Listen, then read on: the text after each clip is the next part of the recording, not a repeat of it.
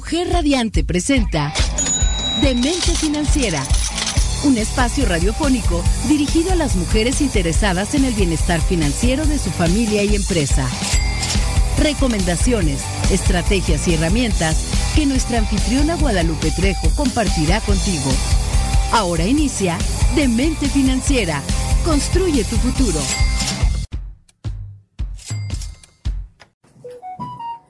Hola, ¿qué tal? ¿Cómo están? Hoy, martes 16 de agosto, un, como dice mi compañera y super amiga consentida Alejandra Salcido, un martes más de Demente Financiera el día de hoy con un super mega tema. Alejandra Salcido, ¿cómo estás?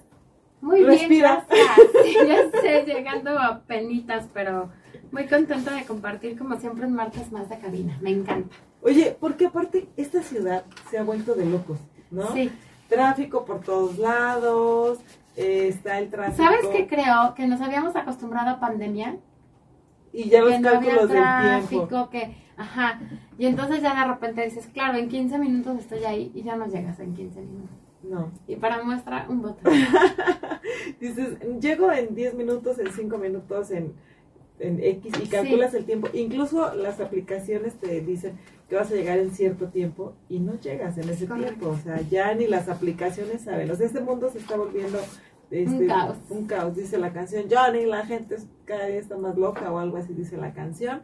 Entonces sí, de plano, hoy en Demente Financiera estamos, estamos locos. Ay, sí. Pero ya estamos aquí, que es Ya lo importante, aquí. con un tema padrísimo.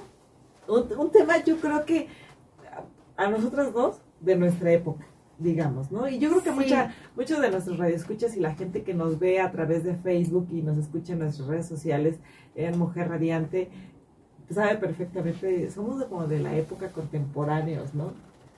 Sí. Y la, el término chaborruco. Para empezar, yo creo que deberíamos de, de empezar desde ahí. El tema de, del día de hoy se llama chaborruco y rico, o chaborruco y Oye, a mí millonario, me ¿no? gustaría empezar, si no tienes inconveniente, dirías tú, con un tema que te toca a ti, pero que traigo yo. A ver, pues. Cifras duras. Oye, o sea, ya. O sea, A mí ya. me tocan las cifras y a mí como lo más emocional, pero cifras duras. Entonces no me toca lo emocional. Ajá. Me prepararé a lo emocional. Ok. No, pero, pero me gustaría empezar con eso. De acuerdo con el INEGI, el censo del año pasado, México, que es un país de 126 millones 14 mil 24 habitantes, en 10 años la población de hombres y mujeres subió su promedio de 22 a 30 años, para empezar. O sea, antes teníamos un promedio de 22, ahorita Ahora es de son 30. 30. Somos más longevos. Sí, como promedio de edad. Somos el país número 11 en tamaño de población y el 25% es menor a 18 años. El 25%. Muy poca, muy poca. Y el gente. 60 tiene entre 18 y 59. Y el 15% son mayores a 60 años. Lo que quiere decir que somos cada vez un país de más chavorrucos. Es correcto. ¿Estás de es acuerdo? correcto. O sea, no queremos decirlo tan, tan fríamente. Todos tenemos un amigo chavorruco. O, sea, O somos o- el chaborruco de alguien. o nos sentimos eh, chavorrucos. O sea, de repente te identificas porque dicen viernes de chavorrucos, ¿no? Y de repente yo veo en las aplicaciones, en estas aplicaciones móviles que dicen, ay, yo a los 30 ya en mi casa me quiero dormir, Ah, sí, este, ya no quiero 30. salir de, de fiesta. Oye, yo a los 30, a los 25 andaba de mega fiesta y luego dicen de repente también, oiga, no habrán tardeadas para que ya no nos desvelemos. Y Oye, cosas pero así. yo me he preguntado muchas veces, o sea, ¿a qué edad eres chaborruco? ¿A qué edad eres chavorruco? Porque digo, yo estuve investigando, me puse a hacer la tarea, porque, o sea, igual y si, le- si me preguntas a mí, ¿Te a crees chavorruca? no, no, no, a lo mejor yo digo, ay, chaborruco el amigo de no sé quién, que ya tiene cincuenta y tantos, casi sesenta. Pero Y yo sí, no soy pero yo no chavorruca. soy chaborruca. Claro. Pero a lo mejor si le preguntas a mi sobrino que tiene veintitantos, dice mi tía es chaborruca. Y a lo mejor si le preguntas a mi sobrina de nueve, dice mi hermano es chaborruco. Mi tía Alejandra es No. chavorruca. Sí, eso ¿No? diría el de 20, pero me refiero, le preguntas a la de 7 y dice mi hermano es chaborruco. Pero realmente a qué edad eres chaborruco, Pero gran incógnita. ¿verdad? Entonces, mira, yo encontré que formas parte de las personas de chavorrucos cuando tienes entre 38 y 45 años. Que más o menos, o sea, realmente, porque haz de cuenta, las generaciones van pasando y un chavorruco puede ser de cualquier época, ¿no? De alguna manera, claro. tú dirías, cumples 38 hoy o en 5 o en 10 o cumpliste hace 5 y eres un chavorruco. Pero la frase chavorruco como tal o el término chavorruco como tal, así como a los millennials o así, aplica a la generación que nació entre 1961 y 1981. Soy chaborruca, definitivamente. Aquí varios de nuestros radioescuchas dirán, yo también soy esa. Aquí cabina ya varios alzaron la mano que Y también lo son más, más chavorrucos. interesante que me encantó de esa parte es que nos, me incluyo, no Ajá. les, nos tocó la época de transición de la tecnología análoga a la digital, ¿no? Que tenemos mayor adaptabilidad, somos una generación relacionada a llevar a cabo los cambios, tanto políticos como sociales, como económicos, como tecnológicos, y esa parte me encantó. No, y ahí es justo, me encanta porque me encanta Sí. platicar con, con Ale en este- y preparar programas porque ustedes deben de saber que nosotros preparamos el programa, proponemos el nombre y todo, y ella hace su parte y yo hago la mía, y de repente dicen... Congeniamos des- increíble, des- ¿no? de, de- mismo desequilibrio Sí. mental y traemos incluso hasta las mismas investigaciones y todo. Y ahí es donde te voy a decir que entra la parte que, que yo me toca retroalimentar a todos nuestros radioescuchas y, y comentarles que efectivamente la generación, por decirla de esta manera, Chavorruco, es la que une a la generación antigua, a la generación de los este Sí, de los eh, papás de antes. le Ajá. llaman, ¿no? De los de los que son ahorita de los 60 con los millennials. Ajá. Entonces somos la generación de unión entre una generación, digamos, eh, no quiero ofender a nadie ni mucho menos, pero una generación de 60 años, este, de una edad más fíjate que adulta. más que, más que, re- que referirnos a adultos, yo pensaría que es la época, ¿no? Ajá, la época, este, La forma de pensar, de actuar, de educar, ajá, etcétera, etcétera. Exacto. Y la era de los famosos Millennials. millennials, ¿no? Entonces, somos esa parte de chavorrucos. Esos, entonces, ya nosotros ya definimos parte de lo que es un chavorruco. Sí. Si tú estás en ese rango, identifícate como chavorruco. Eh, Aquí alza la mano y di, soy chavorruco y dilo con orgullo, soy chavorruco con orgullo. Porque además es una super generación. es una super generación. Bien, Rafa. Aquí en cabina está alzando la mano. todo- Rafa, aquí Pero también. Todo honestamente es una super generación, súper adaptable, Somos. que nos han tocado cambios impresionantes, como bien lo dice aquí, tecnología, políticos, sociales, económicos, de todo tipo, y que además hemos sobrevivido con una alegría y con un quiero seguir viviendo. Sí, sí, efectivamente, y me encanta tu entusiasmo, lástima que te lo voy a quebrantar a todos nosotros, No, nuestros chavorrucos, porque efectivamente hay de todos, hay chavorrucos que, eh, porque vamos a entrar al tema netamente Sí, también esa parte. financiero, financiero, porque sí, efectivamente somos chavorrucos y obviamente eh, al ser una unión entre los centennials y los millennials, es una generación eh, que tiene mediana conciencia de la cuestión financiera, porque si bien es cierto los centennials, pues realmente habían otras condiciones económicas, otras El condiciones otra políticas, otras condiciones económicas, había más eh, posibilidad de que las familias fueran más grandes, etcétera, etcétera. Nosotros todavía tenemos como este cente, como perdón, como chavorrucos, tenemos como la también la visión de tener una familia, a lo mejor dos hijos, tres hijos, etcétera. Pero ya los millennials dicen, yo ya no quiero hijos. Entonces, también ahí va en decadencia la, lo que comentabas en un principio, ¿no? La parte de la población, ¿no? Sí. Eh, la, la cuestión también, y no solamente de la población, las creencias y sobre todo el ámbito económico y financiero de las familias. Que bueno, ahí sería como la parte positiva de la generación. No sé si es generación, porque no es generación, puede No. ser chaborruco en, en muchos, este, en muchas generaciones, ¿no? No, ahorita estamos hablando de la generación que corresponde Ajá, a... del 61 al 81, ¿no? Más Es o correcto. menos, que es cuando aparece de alguna manera el término chaborruco. Esa es la parte como padre, ¿no? El decir somos adaptables, nos tocaron muchos cambios, resistimos esos cambios, toda esa parte. Pero viene, como bien tú lo dices, la otra parte de inmadurez.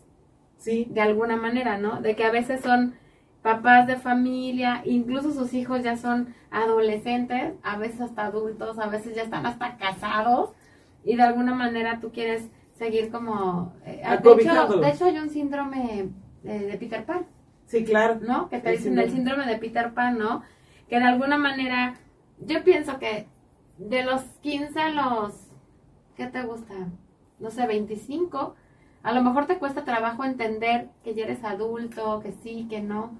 Pero ¿qué pasa cuando quieres seguir extendiendo esa etapa? Sí, claro que, eh, bueno, por ahí yo no quiero comentar muchísimo más, pero eh, saludos a, a Fernanda, mi hija, Ah, un día. pensé de- que ibas a saludar al chavo. No, saludos a Fernanda, mi hija, pero un día me dijo, estábamos platicando con un amigo y le dice, muy quitada de la pena mi hija, a mi amigo me dice, le dice, ah, es que mi mamá es una adolescente, mi mamá es así, no te preocupes, pero muy madura ella, Sí, me sí, dice, sí. mi mamá es así, mi mamá es una adolescente en un cuerpo de adulto.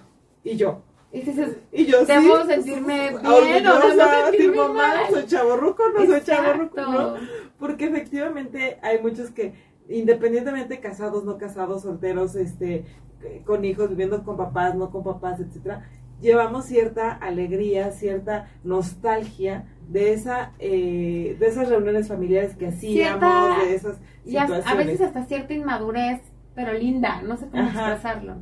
Y también llevamos como que esa parte de no queremos que lo que nos hicieron nuestros papás hacerle a nuestros hijos, entonces somos también una generación de cambio y justamente en esa parte de generación de cambio vamos a platicar de toda la también cuestión financiera y la desbandada financiera que hemos hecho los desastres financieros y cómo podemos mejorarlos porque estamos todavía a muy buena edad de poder mejorar este mundo para los millennials que traemos atrás. Con esto vamos a regresar. Por favor, no se vayan, está muy interesante. Todos los chavorrucos, no se vayan. Y entonces, Ale, Volviendo al tema. volviendo al tema, ¿qué desastres financieros eh, hemos hecho? Realmente, eh, vamos a empezar con situaciones, ya pasamos como a la parte divertida, ¿no? Fíjate que me regresaría solo un poquito para, para, para decir esta frase. Dicen que ser responsable significa ser maduro y que ser maduro significa ser responsable, ¿no? Y entonces de repente tú dices, es tan claro como el lodo. claro, igualito, o sea, Entonces, Como eso pasa clara. un poco con la, con, con la- con la parte de los chavorrucos, ¿no? Entonces, entre la parte divertida de quiero seguir siendo joven y la parte de ya soy papá, tengo esa responsabilidad y tengo una situación financiera que afrontar, no sé si es correcto el término decir afrontar a pasado porque no hice nada, a presente porque ya estoy viviendo como un papá responsable que tiene ciertas obligaciones, etcétera, y a futuro, como dices tú, por mi viejito del mañana. sí, efectivamente, o sea, Esa es la parte. Sí, esa es la parte que, eh, porque tenemos una, eh, vamos a decir, cultura de nuestros papás, Sí. que realmente vimos que nuestros papás, bien dicen, eh, a nuestra edad a lo mejor ya tenían casa, dos Coches. casas, coche, un trabajo bien remunerado. Las escuelas de este, los hijos pagadas ya, ¿no? por lo menos más estables y si no eran pagadas pues se iban sí a escuelas de, de gobierno pero bien o sea este bien comidos bien este atendidos bien vestidos bien incluso planchados o sea yo me acuerdo mucho en la secundaria no que de sí, repente otra tendrías que eh, ir con zapatos boleados sí. Las este, camisitas bien planchadas, la calceta blanca. ¿No? Y, y en escuelas de gobierno incluso las letras bordadas, Sí, etcétera, sí, sí. etcétera. Entonces, y eso lo hacía tu mamá porque o tu abuelita porque sabía hacerlo en casa, ¿no? Entonces, esas tradiciones se han perdido y también eh, tenemos como ese eh, educación financiera que vemos y dices, ¿cómo le hacían nuestros papás para hacer todo ese tipo de cosas con nosotros, ¿no? Y con todos mis hermanos, porque a lo mejor hay gente que aquí tiene tres, cuatro hermanos y, y tiene uno o dos hijos, ¿no? De hecho, incluso, mm, no sé si te pasa a ti, pero yo lo he pensado, te debe de pasar a ti con Fer, porque digo, yo no tengo hijos, la cuestión de educación, Sí, que tú dices, ¿cómo le hacían con cuatro o cinco hijos? Y los cinco hijos estaban educados, no contestaban, obedecían, con una sola seguían mirada. la mirada y ahora tú tienes uno, no quieres volver a saber de un parto y el chamaco te da tres vueltas. Sí, por Incluso, supuesto. ya no digas en lo financiero, en esa parte. Sí. ¿Cómo le hacían? Y, y es, es complicado en, es- en ese sentido. Y aparte de todo, eh, ahorita en la edad de los chaborrucos o la parte de los chaborrucos, así, crudamente hay dos situaciones. O de plano heredamos de algún centennial o de nuestros papás o heredamos o de plano vamos a tener que ver por nosotros mismos porque de plano la generación millennials o la gente joven está viendo por ellos mismos, están haciendo, eh, son personas que de repente, o jóvenes que pueden, eh, no les interesa, quieren vivir más la vida, o sea, tienen más ese más. concepto, disfrutar más, vivir más la vida y pueden tener un trabajo freelance que a lo mejor son tres trabajos, no les interesa Estar mantener en un casa. seguro social, no les interesa preocuparse por su futuro, no Sí, les sí, interesa, pero también eh, nuestra generación de chavorrucos no vamos a soportar financieramente hablando en un futuro que vivan con nosotros. Eh, hay un dicho, para variar los dichos de, Para de- variar de- los de mente dichos, dichos. financiera, ajá, exacto, que dice que tus papás no son, en el caso de los millennials, tus papás no son un eh, seguro de retiro y a los papás les dicen que tus hijos no, eh, no son tampoco una alcancía o para tu futuro. Entonces, un- ni uno ni otro van a, van a poder depender a comparación del caso de los centennial, que sí podías estar en casa de tus papás y te apoyaban y te daban Y más que eso tenías ¿no? el rollo de una jubilación segura, ¿no? Ya sea que estuvieras en una empresa, no sé, tipo Pemex, Telmex, esas que son jubilaciones padrísimas, o que tuvieras una jubilación por eh, parte del IMSS, del Fobiste, como que ya era algo normal y tradicional. Y ya de repente cambia todo el sistema y dices, ¿y ahora qué pasa? ¿Y ahora qué vamos a hacer? Porque justamente no puedo depender ya de mis padres, a menos de que me hayan dejado una buena herencia, ¿no? Sí, nosotros como chavorrucos ya no tienes esa seguridad si no la prevés o no la trabajas justo en este momento. Sí, Estamos como en la etapa, si no me equivoco, tú eres sí, experta. ¿no es correcto? Y los chavitos están como en el rollo de que ya no hay nada de eso en su mente, ¿no? Sí, sí, sí, porque vamos a vivir la vida y no quiero decir la vida loca, pero vamos a vivir la Sí, a vida. disfrutar. No, este, no me preocupa ahorita. Ya entrarán, en- ya entrarán a su época de poderse preocupar por esta parte, que de hecho hay muchos, muchos niños y muchos, muchos millennials que sí se preocupan, pero no es el tema del día de hoy. Ahorita estamos hablando de la generación intermedia, que obviamente está en una etapa en donde puede hacer muchísimo por su viejito de Que mañana. justo estás en la etapa de poder salvar tu viejito al mañana. Exacto, ¿eh? y eso es justamente al punto que queremos llegar, que financieramente hablando estás en la época, si estás, tú, eres de esta generación, de estos años que mencionamos anteriormente, ¿me lo repites, Ale? Mil...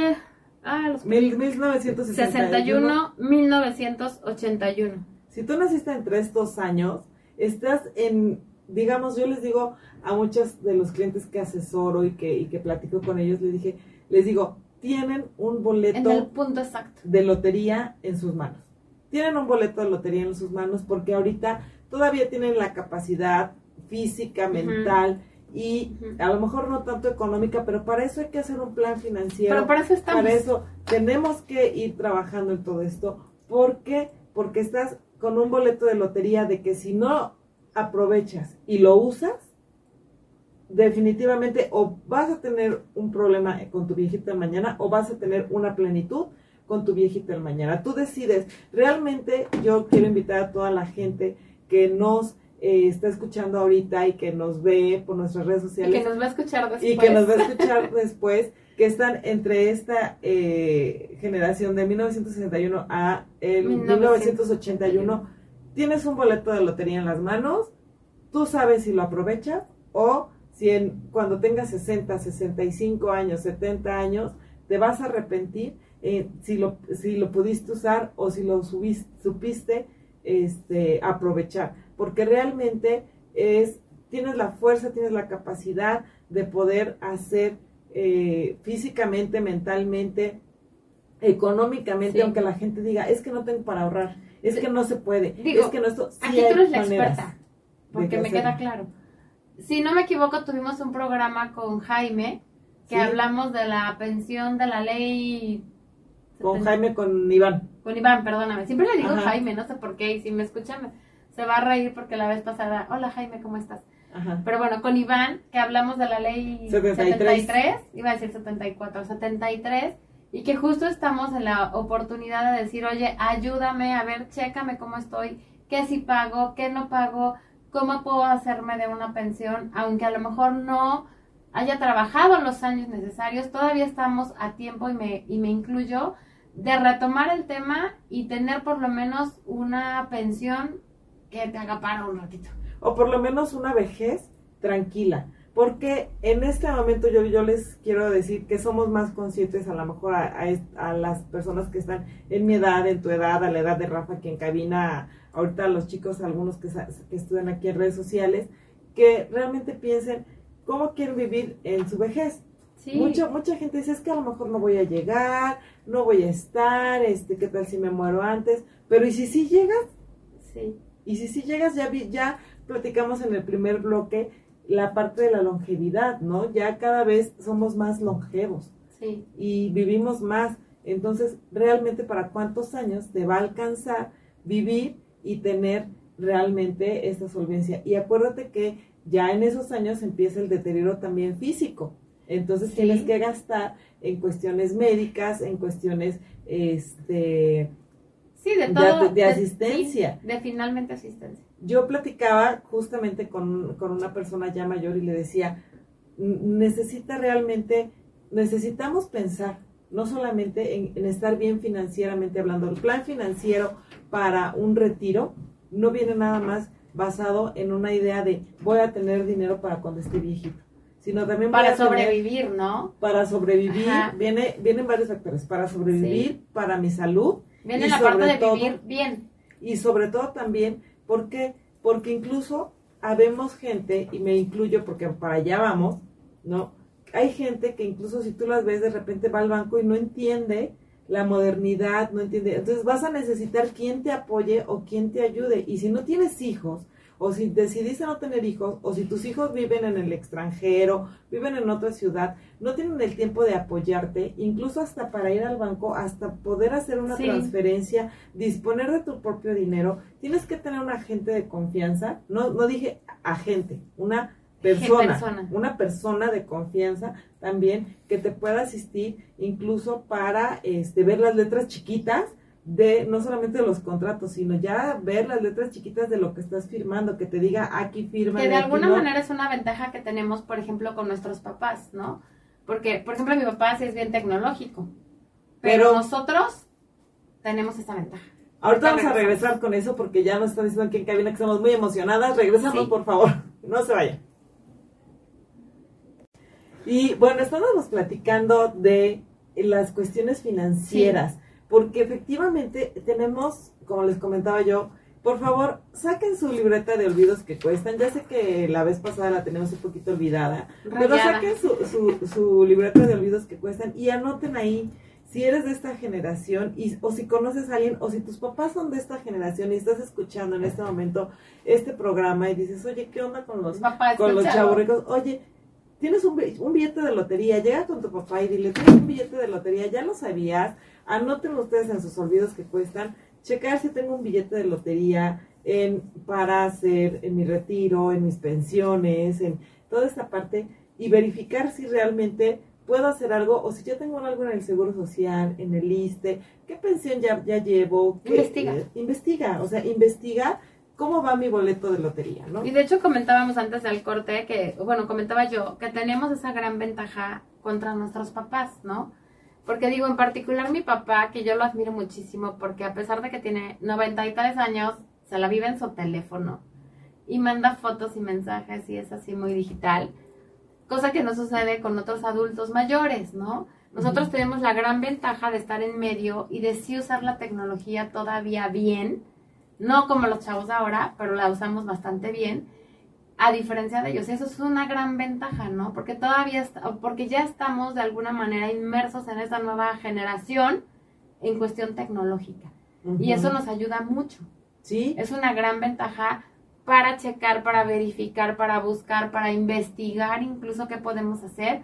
Y por supuesto acercarnos como siempre a un especialista, que es lo que siempre recomendamos en este programa, que nos ayude, ¿no? Porque no es lo mismo que tú investigues y pongas ahí tu, este, no sé, la última vez que trabajaste a lo mejor asegurado y veas en qué, en qué este ley estás y cómo te toca llegar con alguien y no es porque esté aquí presente, pero como yo que tengo a mi súper asesor y digas, oye, a ver, tú encárgate de esto que tú sabes, ¿qué puedo hacer para tener de alguna manera asegurado mi futuro? Claro, y sobre todo no solamente asegurado tu futuro, sino el que no tengas que, la, tu dependencia, asegurar la, que no tengas que depender de tus hijos, porque la verdad, el otro día platicaba con un familiar y me decía, yo literalmente no espero nada de mis hijos.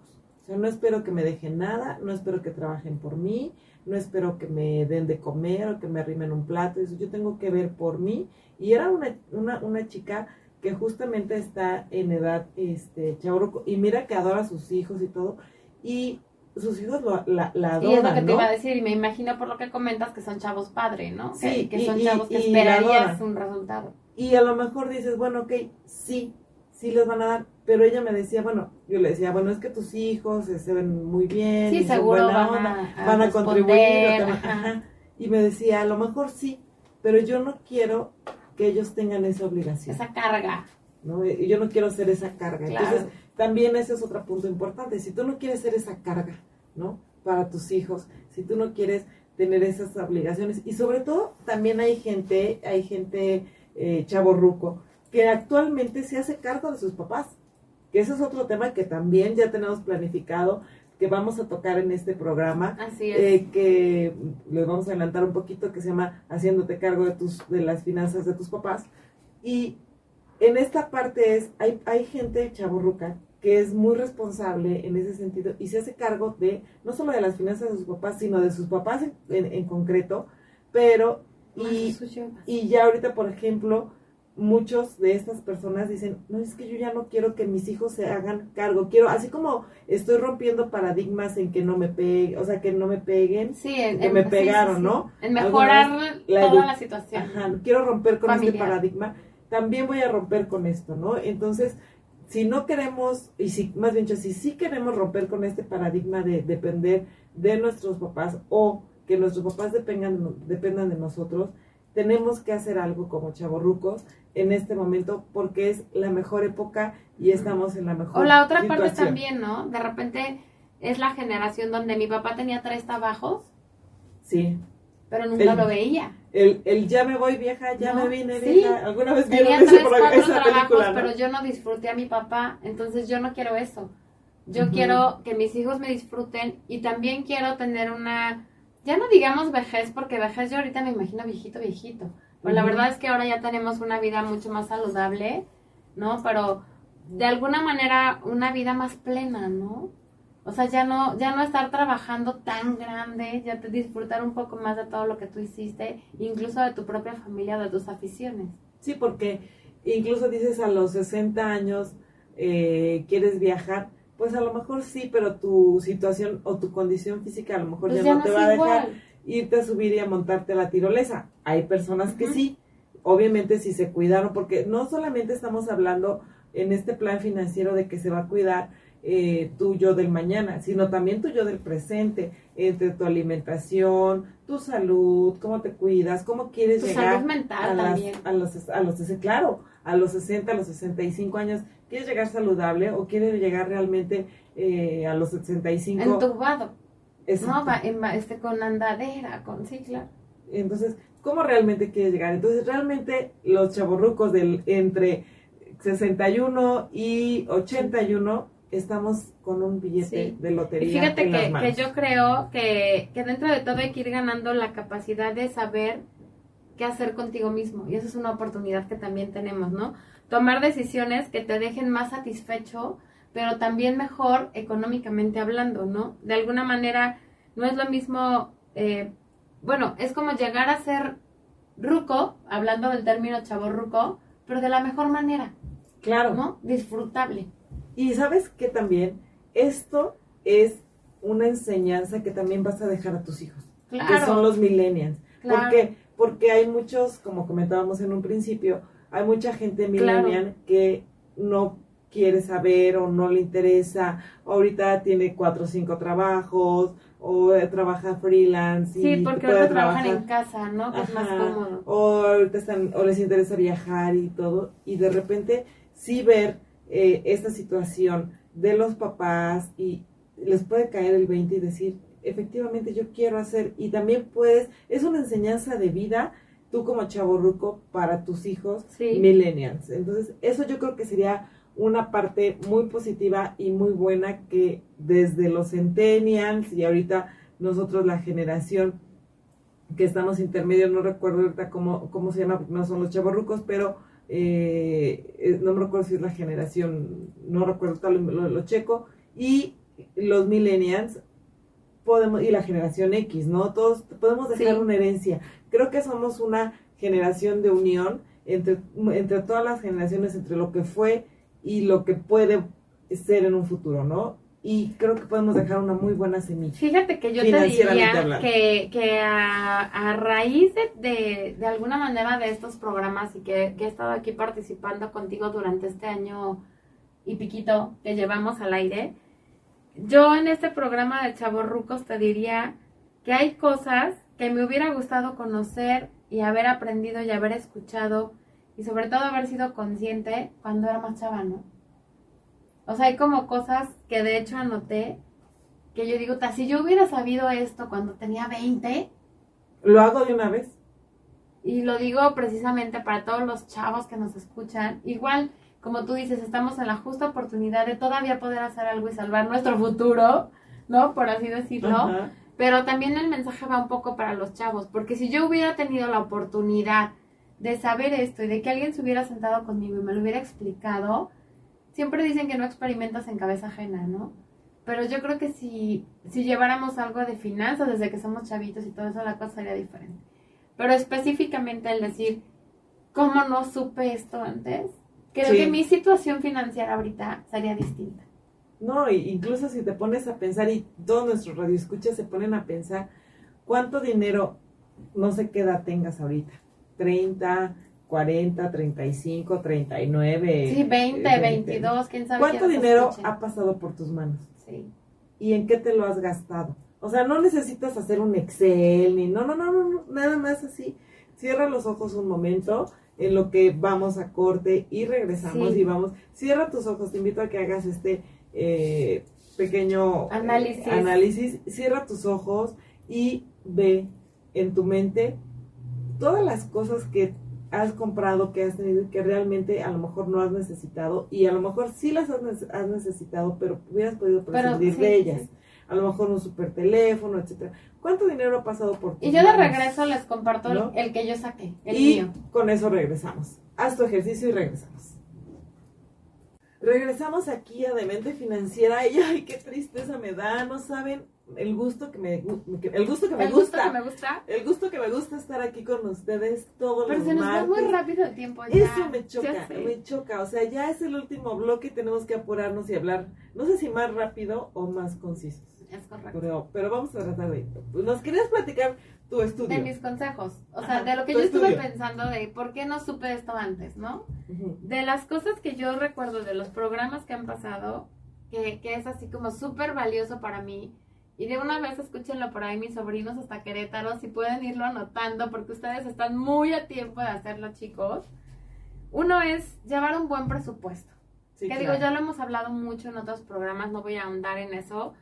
Pero si alguien me hubiera dicho, lleva tu presupuesto de gastos, fíjate en qué gastas, fíjate en qué... La verdad es que si me hubieran enseñado a hacer un presupuesto desde chiquita, diría mi mamá, otro gallo me cantará. Serías, serías chavorruca, millonaria, Rica, Es correcto. rica. Dos, aprender a diferenciar entre necesitar y desear. Sí, claro. ¿no? El decir, eso lo dijimos en un programa y se me quedó mucho, necesito esto de verdad, ¿no? ¿Cuántas veces al comprar algo dices, híjole, lo necesito, o mejor O lo lo, quiero. o lo, o lo proyecto para algo, ¿no? O sea, realmente necesito otros pantalones, realmente necesito otros zapatos, realmente necesito lo que sea, ¿no? Irme de, a Acapulco con los amigos, que digo, no quiere decir que no lo hagan, que se limiten, pero darle el justo valor a cada cosa, igual. Y Yo creo que muchas ¿no? cosas mucho de mi dinero hubiera sido aprovechado. No sí. quiero decir que No, no. bueno, ya le quiere llorar aquí, pero ¿no? no, llores. no Pero llores. mucho de mi dinero hubiera sido aprovechado de buena manera y estaría más tranquila hoy. Sí, aquí dice que por dos, también aquí ¿Verdad? en redes sociales dice. Tercer cosa que yo pensé que ojalá hubiera sabido antes, ahorrar. Claro, La verdad es que en la casa nunca tuvimos una cultura de ahorro y no lo juzgo ni lo critico, cada quien vive como va pudiendo, familiarmente hablando, pero realmente nunca me hicieron una cultura del ahorro. La cultura del ahorro la empecé a tener con mi actual pareja, que le mando un saludo, que, que seguramente no me está escuchando, pero bueno, y empezó a decirme, guarda el 10% de todo lo que ganas. Y yo decía, ay, no, ¿cómo? O sea, espérate, es que no me alcanza. Y el día que lo empecé a hacer y de repente fui a ver mi sobra de cuánto tenía, dije, ¡Oh! ¿cómo no lo hice antes? claro. ¿No? Pues la cultura del ahorro es otra cosa que, wow. Que mucha gente dice, no puedo, no se puede. Ya les dije, o sea, vuelvan a, a ver, Sí. agarren su olvido que sus olvidos que cuestan y regresense atrás. al programa no sé cuál, pero regresense al programa y acuérdense que si el ahorro se te hace pesado y dices, no puedo ahorrar, la Sí. contraseña de ese candadito es mételo como un gasto. Sí. O sea, mételo como un gasto fijo, como de la luz, y de como hecho se pagas... los digo, estos seis puntos que yo saqué es de todos los programas anteriores que tenemos. El ahorro lo tienes que hacer sí o sí. Sí. O sea, no es a discusión. Y si no puedes y si tienes el pretexto de que no puedo ahorrar, mételo como un gasto, como lo metes, Sí. eh, mételo de manera Sí, como bimestral. pagar la tarjeta, como pagar cualquier cosa que tú pagues. Es más, hasta te doy permiso, Gracias, qué linda. hasta te doy permiso de que lo hagas de manera bimestral como la luz. Hasta eso. Hasta eso. La verdad. Mételo de manera bimestral si yo o como el agua. a ahorrar desde chavita, igual. Cada dos meses a- ahorra como lo mismo que gastas de luz, ahórralo. Sí. Cada dos meses. simplemente. Simplemente. Mi punto número cuatro, después de volver a escuchar todos nuestros programas, fue aprender a comparar. ¿No? O sea, me voy a comprar un teléfono. ¿Cuál es el mejor? No, ¿cuál es el de moda? Sí, claro. ¿No? ¿Cuál es el que me, el que ¿Cuál me va a da- costar menos y me va a dar más? y el que me va a Y dar no la importa si es iPhone, no importa si es el de moda, no importa cuál me va a servir a mí. En mi caso, por ejemplo, ahorita particularmente hablando, para mí la cámara es básica por las, por las fotos que tomo de las propiedades, ¿no? Entonces, ¿cuál realmente me va a dar ese, esa parte de la cámara? ¿Cuál, Aquí, este, no, no, tengo que hacer un paréntesis aquí Ya a lo que cara. estás diciendo, porque aquí en cabina todo el mundo, y yo creo que toda la bueno, gente que es que te yo soy conoce, inmobiliaria, no, pero toda la las gente fotos que de te las conoce, casas, toda la gente que te conoce y que te, y que te que posteo mucho. y que posteas mucho, o sea, hasta se rieron aquí de que cómo te pones y cómo pones Sí, tus claro. y todo. entonces, Claro, pero por ejemplo, para mí es muy básica. importante, por ejemplo, una casa muy chiquita, con una cámara normal, yo no tomo la perspectiva correcta. Y con un, una, una cámara padre en mi celular, una casa muy pequeña, la recámara se ve completa, por ejemplo. Y no se ve una esquina y, y dos cuadritos de piso. Ok. Entonces, para mí, por ejemplo, la cámara, en mi particular punto de, de necesidad, es muy importante. Próximamente en este programa tendremos una sección de eh, cómo tomarte fotografías con Sí, Alejandra Salcido. No, no, no, con mucho gusto invitaría a Iván, que es buenísimo para los teléfonos y me da muchos tips y es mi niño de, de, de que hace todo lo digital en mi oficina. Pero bueno, el punto número cuatro sería comparar, ¿no? Todos los productos, todos los servicios, la ropa, que si te compras algo más caro pero de mejor calidad, toda esa parte de comparar creo que es básico. Lo tuvimos con Ahorras este, muchísimo. ahí se me fue el nombre. De, ¿Con Yoli? Con Yoli, con Yoli, de tener un buen guardarropa que en realmente todo, te ¿no? dure, En la que ropa, en que tu lo coche, cuides. en la comida, en las fiestas con los amigos, en todo. Si tú comparas realmente en qué sí gastar esa inversión y cuál es gasto que se va a la basura, yo creo que eso es también mucha ayuda. Se podría ir para tu viejito del mañana en Exacto. una buena inversión, como comentaba Iván hace ocho días, en un buen plan para el retiro, para que realmente tu dinero crezca, que no se pierda, que no pierda este eh, liquidez, que no pierda adquisición, etcétera, poder adquisitivo más bien dicho, etcétera, etcétera. Sí, Entonces lo puedes invertir y te va a dar muchísimo más ganancias, rendimientos y Y satisfacciones a futuro, a futuro, Claro. definitivamente. Y mi último punto, que es así súper importante para mí, me encanta esto. Y jamás lo hubiera pensado. invierte lo necesario en educación financiera, carajo. Claro. Asesórate con un experto y edúcate financieramente, toma cursos, ve videos. Digo, en nuestra época no había eso, ¿no? De meterte al YouTube o al Google y, y- Ahora- y- y tener una educación financiera, pero ahora ya hay muchos cursos y no nada más cosas libres. Ahora les voy a dar un tip. Ahorita que está diciendo Ale, esto se me, se me vino a la mente. Les voy a dar un tip muy interesante para esos olvidos que cuestan. Que no les dé codencia, se puede llamar. Si en algo no deben escatimar, en gastar, en que no lo vean como un gasto, véanlo como una inversión. A lo mejor se oye muy sencillo, No. muy, muy, dicen, ay, en eso, en un colchón. Inviertan No, en un buen colchón. Siempre que vayan a comprar, no vayan a comprar el colchón. La mayor parte de tu vida 700 estás pesos, durmiendo.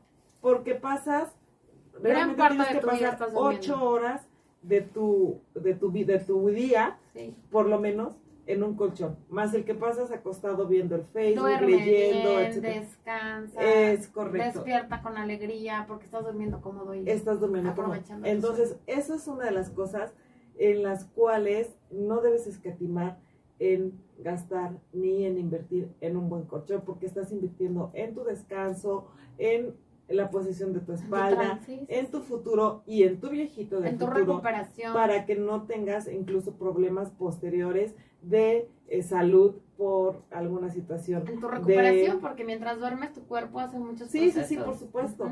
Y en, en cuestiones también de la columna, del cuello, de la cabeza, siempre un colchón, un- unas buenas almohadas, un- unas buenas sábanas, son muy buena inversión. Parecería algo muy eh, Simple. simple, muy lógico, muy tonto, Ay, pero es algo Sí, muy, muy, muy importante. Estoy Y en finanzas, mucha gente te lo recomienda. No sé si ya lo había yo mencionado No. aquí, pero sí, anótenlo ahí. Si tengo un colchón que incluso ya se le salen los resortes, que me pica, que cámbienlo, cámbienlo, por favor. No es que te hay meses No lo habíamos intereses, en mencionado, eso, en eso pero- sí gasten.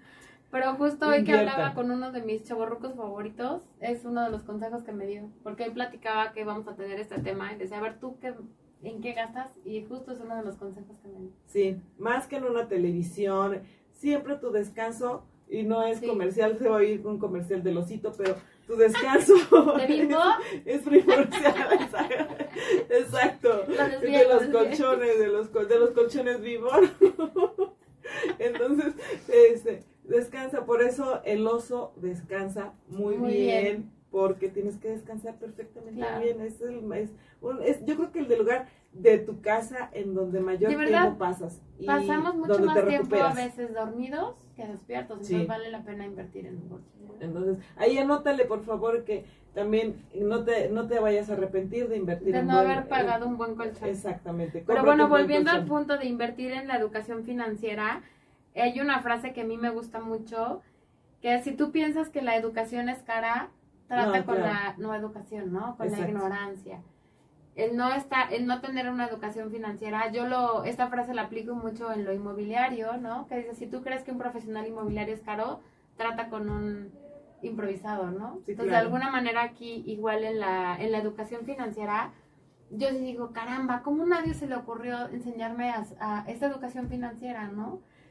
Entonces ahora es momento de que todos los chavos que todavía pueden hacerlo a tiempo, a muy buen tiempo para hacer un buen, a, a llegar a ser chavorrucos eh, financieramente estables, de alguna manera, puedan hacerlo. Y los que ya somos chavorrucos, pues todavía estamos a tiempo, ¿no? Tenemos un billete de lotería Todavía en, estamos a tiempo. en esta parte. Y algo muy importante que estás comentando, la verdad es que hay mucha para educación financiera eh, gratis. Y uno de eso es de mente Por financiera. supuesto. Por favor, por favor, compártanlo si escuchaste esto en el podcast de Mujer Radiante, en las redes sociales de Demente Financiera. Comparte, comparte este programa porque esta, esta es información también que no te va a costar, no te va a costar, es gratis, invierte.